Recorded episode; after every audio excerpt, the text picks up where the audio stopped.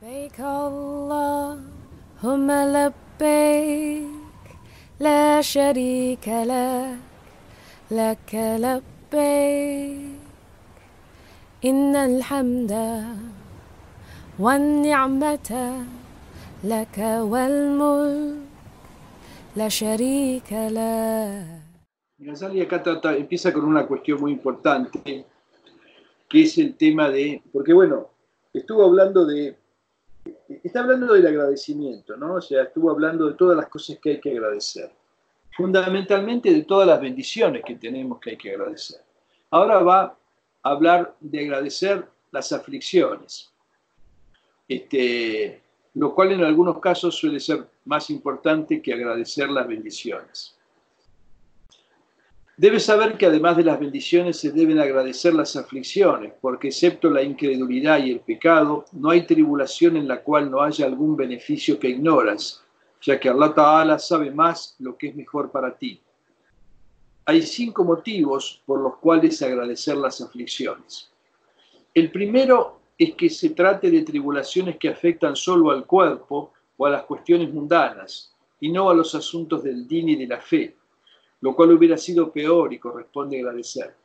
Se cuenta que un hombre le dijo a Sahel Tustari, un ladrón entró en mi casa y se llevó mis muebles, y él le respondió, agradece a Allah, si Shaitán hubiera entrado en tu corazón y se hubiera llevado tu fe en la unidad divina, ¿qué habrías hecho entonces ante eso que es muchísimo más grave? Estuvo bien Sahel Tustari, ¿no? Oh, entró un ladrón y me robó todo, y agradecí que, que todavía tenés la fe. El segundo, dice, es que las enfermedades o aflicciones podrían haber sido peores, por lo que cabe agradecer que no hayan sido más graves de lo que son. Si una persona se merece mil latigazos y solo recibe cien, eso es motivo para agradecer. Se cuenta que uno de los sheikh sufíes caminaba por una calle y alguien desde la azotea de una casa vació una vasija con cenizas que cayeron sobre su cabeza. Entonces él hizo una prosternación en agradecimiento a Allah. Le preguntaron, ¿por qué agradeces en lugar de quejarte a quien te hizo esto? Y él contestó, estaba esperando que se me arrojara fuego infernal, que solo fueran cenizas después una bendición que debo agradecer. Esta, historia está, contada en la Risala del Kushairi. Yo creo que lo puse por acá. Claro, el fulano este era Abu Uthman al-Hiri, ¿sí? uno de los grandes maestros de Nishapur. Eh, y, resulta que iba por la calle, iba acompañado por sus discípulos. Entonces, cuando le cae todo eso en la cabeza, él agarra y se prosterna en agradecimiento. Y usted dice, ¿pero qué, te pasa? Dice, no, dice, escucha, me tiran ceniza, podrían haberme arrojado en el infierno. ¿no? Bueno, el tercero es que esas aflicciones,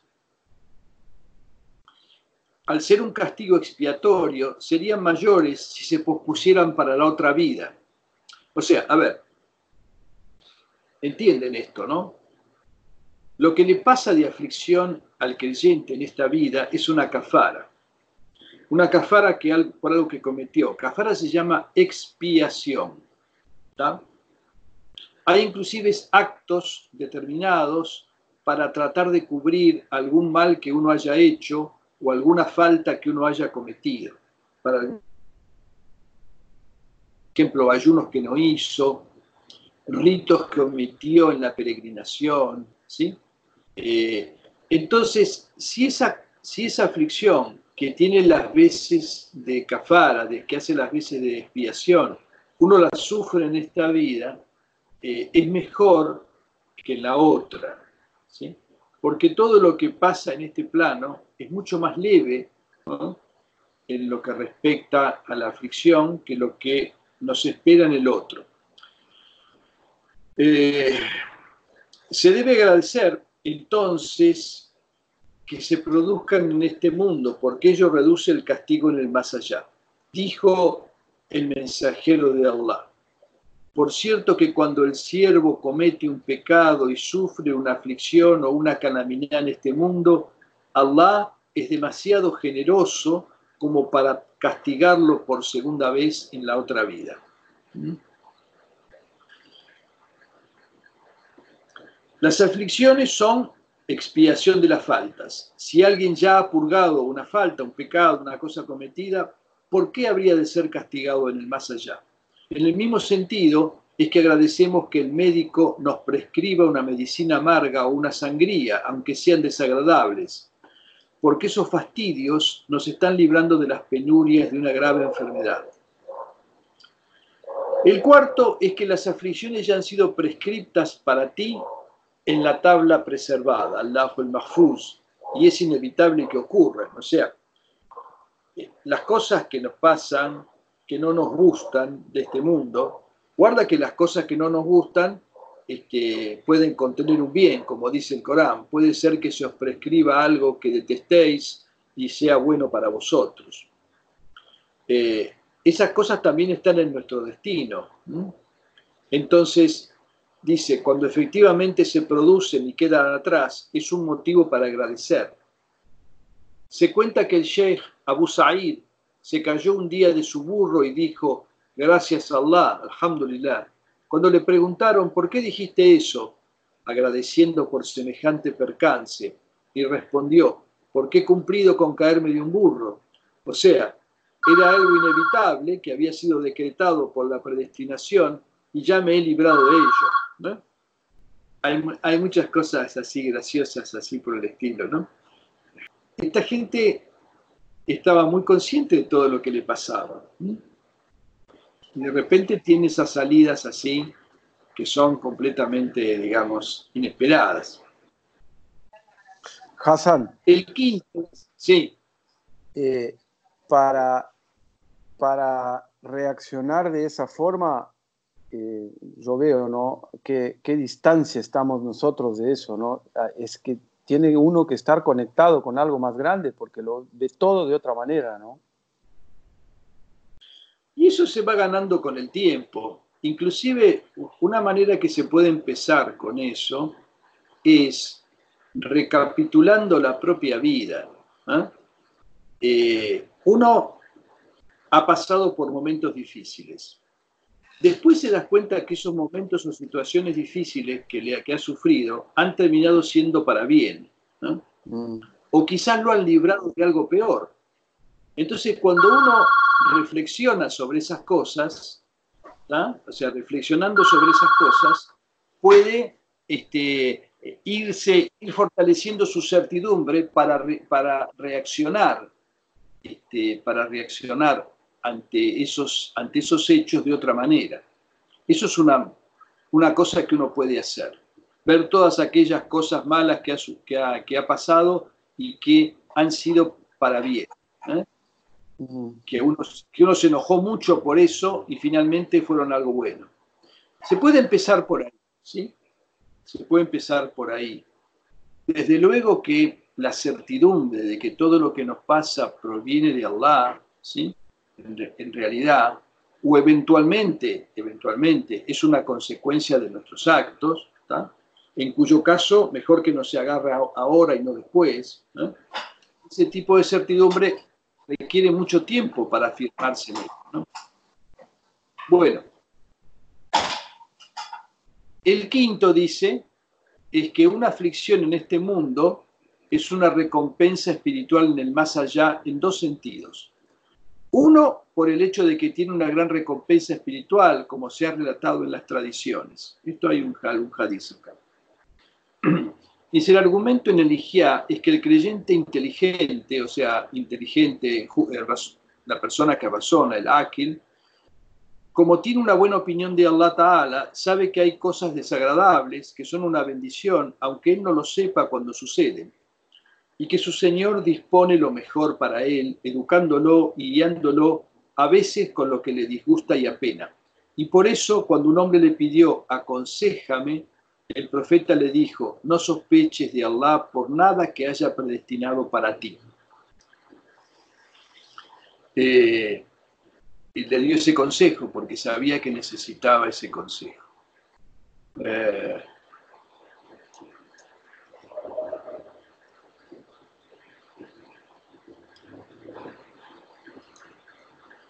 bueno. Eh, bueno, y el otro es y, el otro porque la raíz de todas las faltas es el amor por este mundo, Dunya. ¿Mm? Eh, este es un hadiz, ¿no? Que dice, Ras, ras el, la, la, base del error, ¿sí? El Hatayat creo que dice. Hubud Dunya. O sea, la, la la cabeza de todos los errores y las faltas es el amor a este mundo, que convierte a esta vida en tu paraíso y al viaje a la presencia divina en tu prisión. En este sentido, quien sufre aflicciones en esta vida termina detestándola, viendo a este mundo como una prisión y a la muerte como su liberación. Piensen en esto, ¿no? Esto es una cosa, no, normalmente no lo vemos así, ¿no? El amor al mundo en realidad hace que este, detestemos estar mal en este mundo, no gozar de comodidades, de una buena situación, este, de los problemas de salud, de los inconvenientes económicos, etcétera, etcétera. Pero en realidad, eh, en realidad, este, el creyente está esperando la otra vida, porque el creyente es un animal del paraíso, es un animal de otro plano. Y está en este de prestado y como de paso. Está, está en este mundo como exiliado. Y ahí el hadiz que dice, este mundo es el paraíso del impío y es el infierno del creyente. Bueno, no hay aflicción que no sea un correctivo disciplinario de Allah Ta'ala para con su siervo. En el mismo sentido, un niño inteligente agradecerá que su padre lo corrija, prohibiéndole que solo se dedique a jugar y no estudie, para así educarlo, porque el beneficio que obtendrá de eso es inmenso. De ahí lo que se relata en las tradiciones. Allah Ta'ala asiste a sus amigos con aflicciones, así como vosotros asistís a vuestros enfermos con medicinas y pociones. En aquella época, cuando se hablaba de medicinas y de cosas, todo era bastante pesado. Hoy en día las medicinas vienen, este, eh, siempre los ejemplos en estos libros es que las medicinas son amargas. ¿eh? Hoy en día, bueno, le han puesto colorantes, le ponen gusto y qué sé yo, y hasta, digamos, eh, por ahí a un chico le termina gustando tomarse un jarabe porque es rico, aunque nunca son de todo ricos, ¿no? Pero bueno, este, en aquella época, el, digamos, el ejemplo clásico era que andar tomando esas medicinas, inclusive en la época de nuestros padres, ¿no? Se, mandaban, ponían, le daban de tomar cada cosa a la gente, aceite de ricino, todo ese tipo de cosas que eran terribles. Bueno, eh, la medicina es un sinónimo, digamos, de cosa desagradable, pero eh, dice, Allah Ta'ala le manda eso a sus auliá, ¿eh? así como uno hace esto con los enfermos a los que quiere para que se curen. Se cuenta que un hombre le dijo al profeta, he perdido mis bienes y mi cuerpo ha enfermado. Y él respondió, no hay ningún bien en un siervo que no pierde sus bienes ni enferma su cuerpo. Por cierto que cuando Allah ama a un siervo lo prueba y cuando lo prueba lo exhorta a tener paciencia. Fíjense lo que está diciendo, ¿no? que si uno no sufre en algún sentido, este, en este mundo, es como que no está bajo la mirada de Allah, por lo que dijo, inclusive el hadith que dice antes, Allah Ta'ala asiste a sus amigos con aflicciones. Y fíjense lo que han sufrido los profetas y lo que han sufrido algunos de los auliá inclusive. Esto es una cuestión para reflexionar. Dijo también el profeta, por cierto que el hombre tiene un grado ante Allah que no consigue con acciones hasta que es probado con una aflicción en su cuerpo y entonces lo consigue con eso. ¿Mm?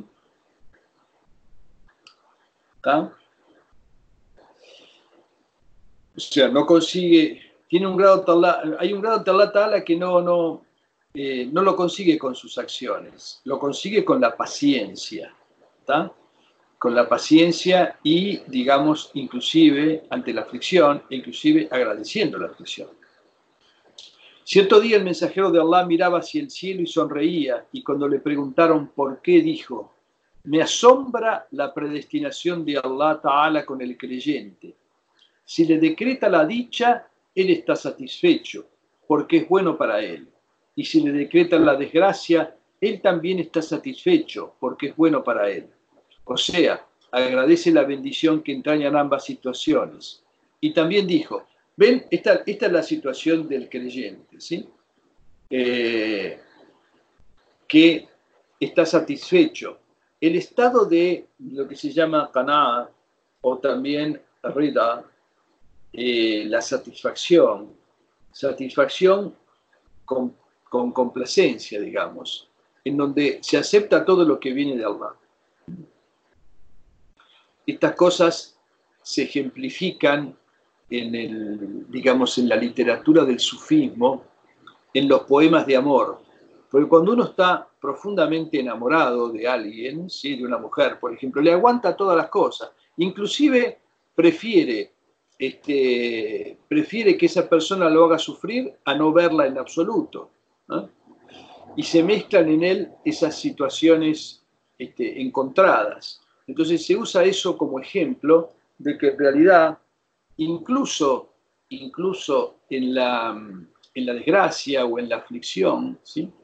el creyente de muy elevado nivel sigue amando a Allah Ta'ala y prefiere, prefiere esa aflicción que viene de él a que no le venga nada. ¿Mm? Dijo también el profeta, los que han gozado de bienestar cuando vean el día del juicio la recompensa que se les concede a quienes sufrieron aflicciones, desearán haber sido despellejados con tijeras en este mundo, pues así habrían conseguido lo mismo que, lo mismo que ellos. Fíjense lo que está diciendo, ¿no? Eh, lo mismo que destacó antes, que sufrir algo en este mundo nos descarga del otro. Y cuando seamos conscientes de esos, el día de la retribución, desearíamos haber, haberla pasado peor. Aunque aquí difícilmente alguien va, se vaya a convencer de esto, ¿no? Contó Ibn Abbas, uno de los profetas se quejó a su señor diciendo, Señor mío, al siervo creyente que te obedece y se aparta de lo que prohibiste, a ese le escatimas los bienes de este mundo y le ofreces aflicciones. Y al siervo incrédulo que no te obedece y se atreve a hacerte frente con lo que prohibiste, a ese le escatimas las aflicciones y le facilitas la, la provisión de este mundo. Eh, y Allah Ta'ala le inspiró respondiéndole, por cierto que los siervos y las aflicciones me pertenecen.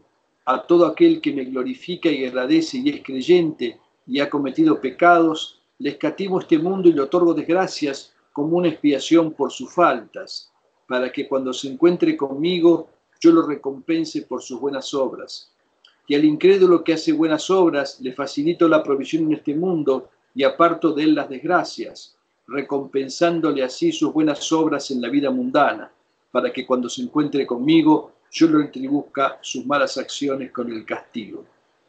Se cuenta que cuando se reveló este versículo, quien obre mal será retribuido por eso,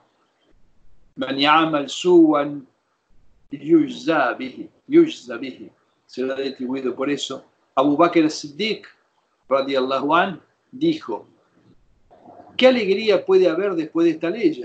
¿Sí? O sea, quien hace el mal será retribuido por eso. Entonces el mensajero de Allah le dijo, Allah te ha perdonado, oh Abu Bakr, ¿acaso no te enfermas, no sufres perjuicios, no te afliges? Esta es la retribución por eso. Es decir, todo lo que sufres es una expiación por tus faltas. Contó Abu Darda,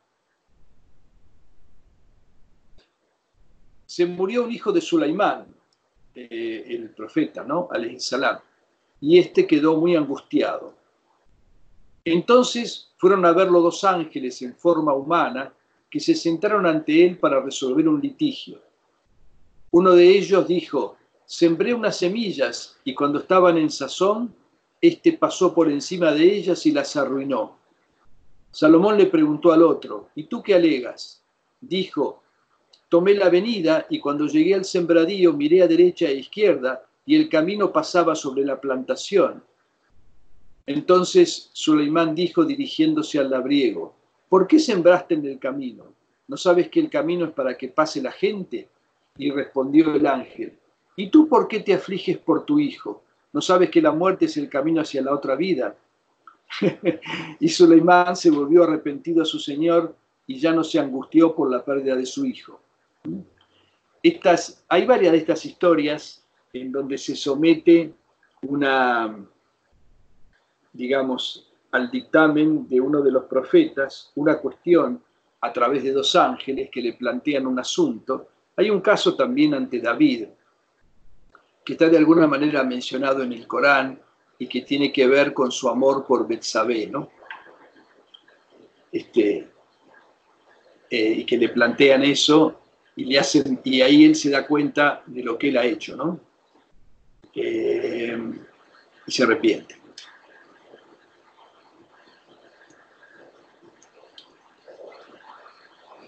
Omar ibn Abdulaziz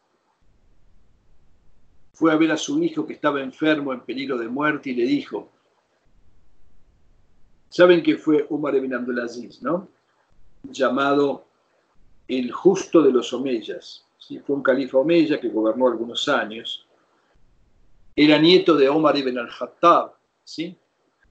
También.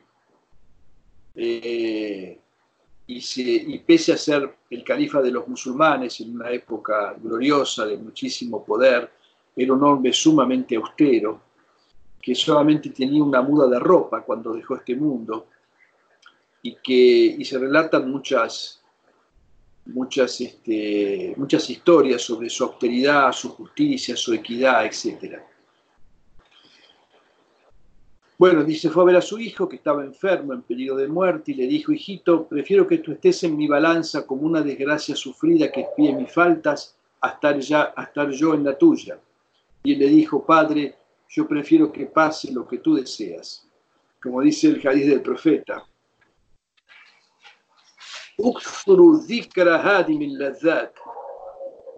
Abundad en el recuerdo de la destructora de las delicias. ¿sí? La destructora de las delicias es la muerte. O sea, recordad abundantemente a la muerte en todo momento. ¿Mm? A mí siempre me llamaba la atención, hace muchísimos años, leyendo Las Mil y una Noches, cuando terminaban bien algunas historias y vivieron felices hasta que llegó la, destructora de las delicias. ¿Qué es la destructora de las delicias?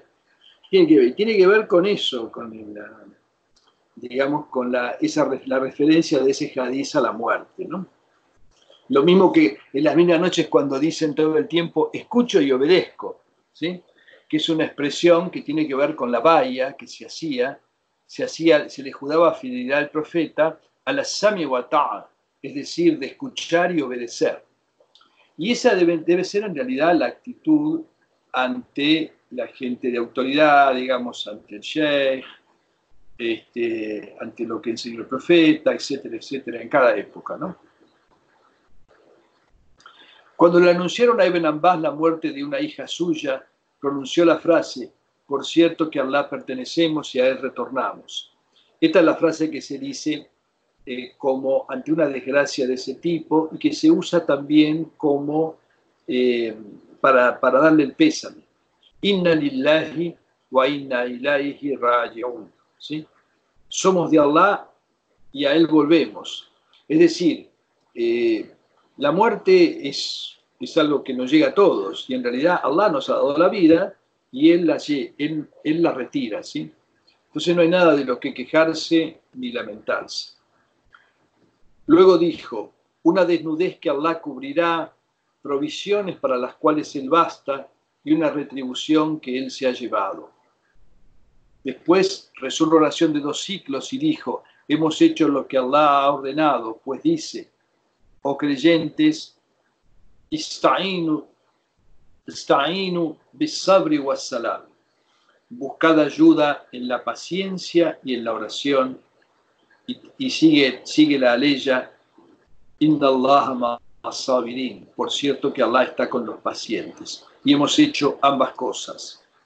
O sea, se, eh, amparó en la paciencia, rezó dos ciclos, ¿sí? pronunció lo que se dice en el Corán en estas circunstancias. Dijo Hatim al-Asam. Hatim al-Asam. ¿Saben quién es Hatim al-Asam? Hatim el sordo. Hatim el sordo. ¿Saben por qué le decían el sordo? La famosa historia de por qué le decían el sordo, pero no creo que todos la sepan, así que la voy a contar.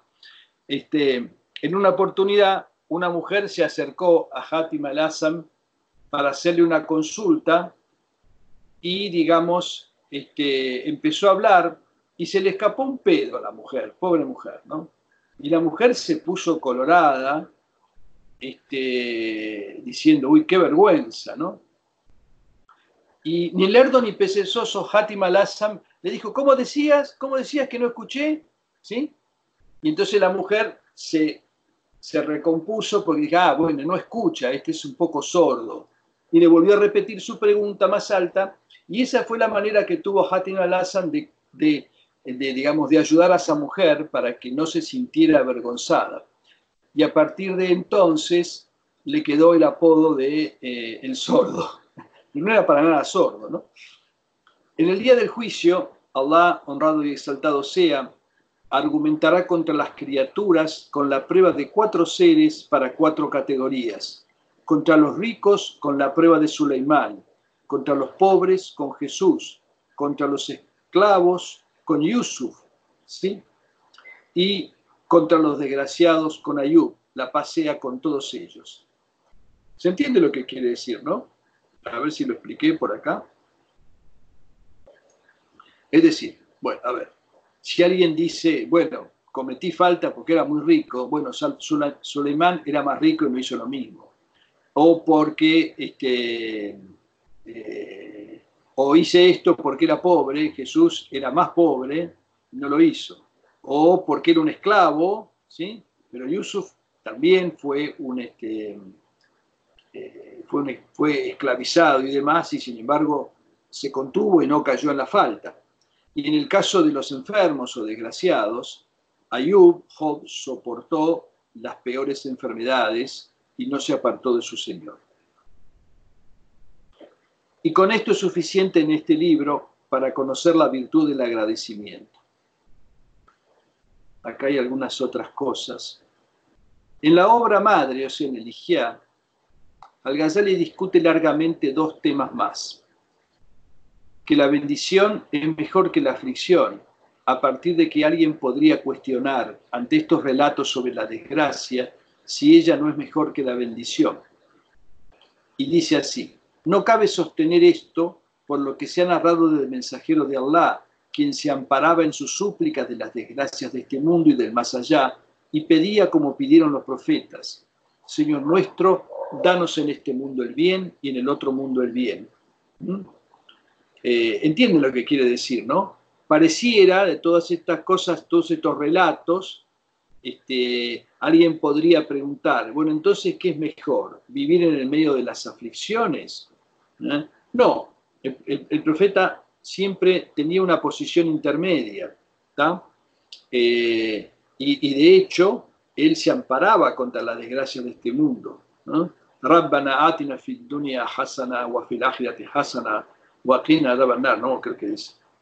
Eh, danos en este mundo el bien y en el otro mundo el bien.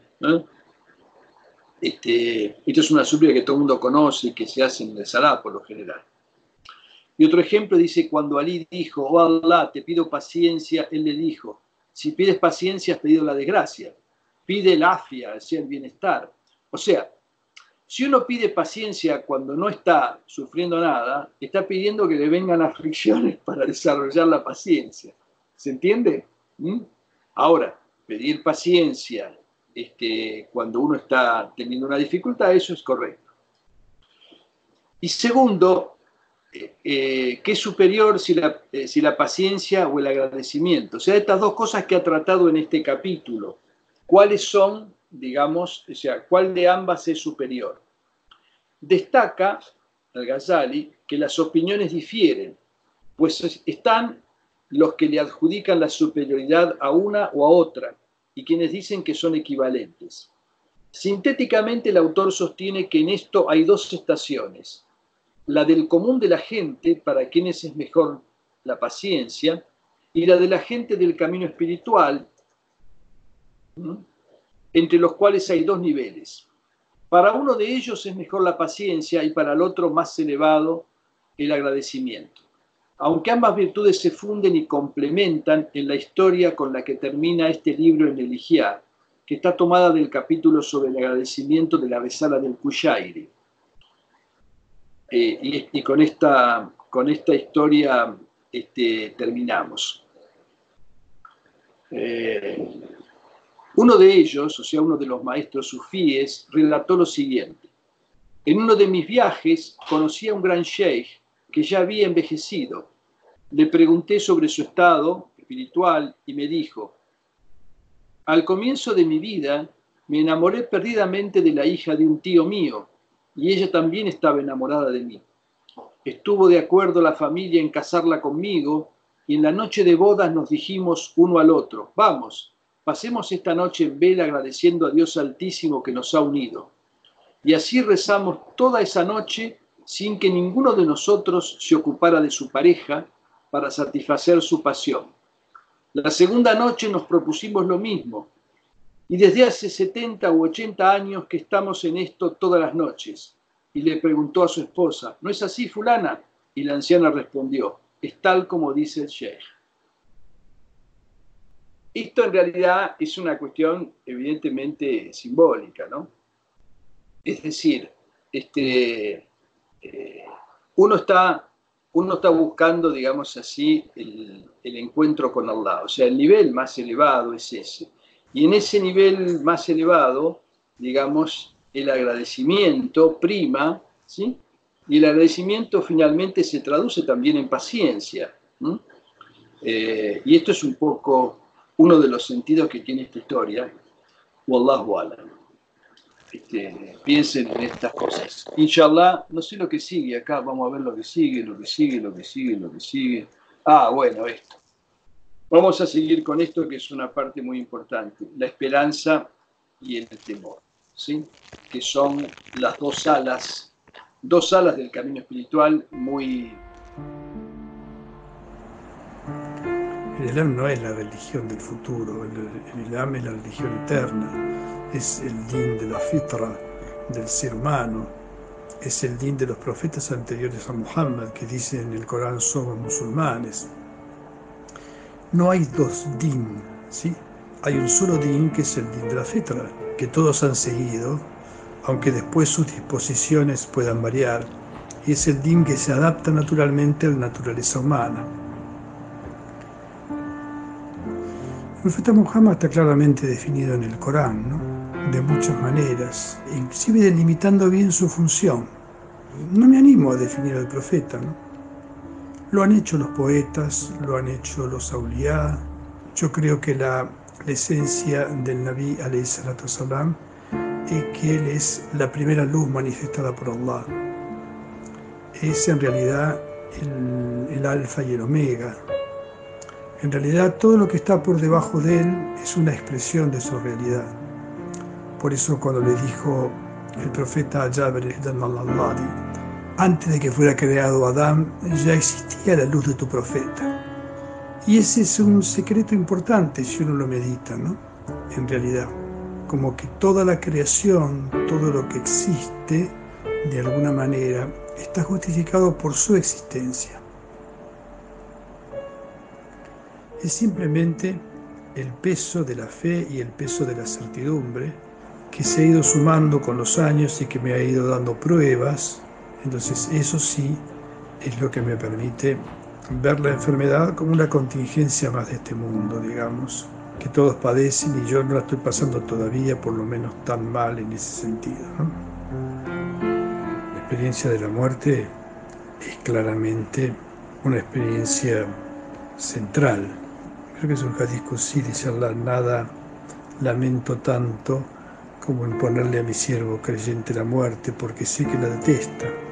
Yo creo que la partida tiene que ser tanto más serena cuanto ha sido la, fuerza de la fe.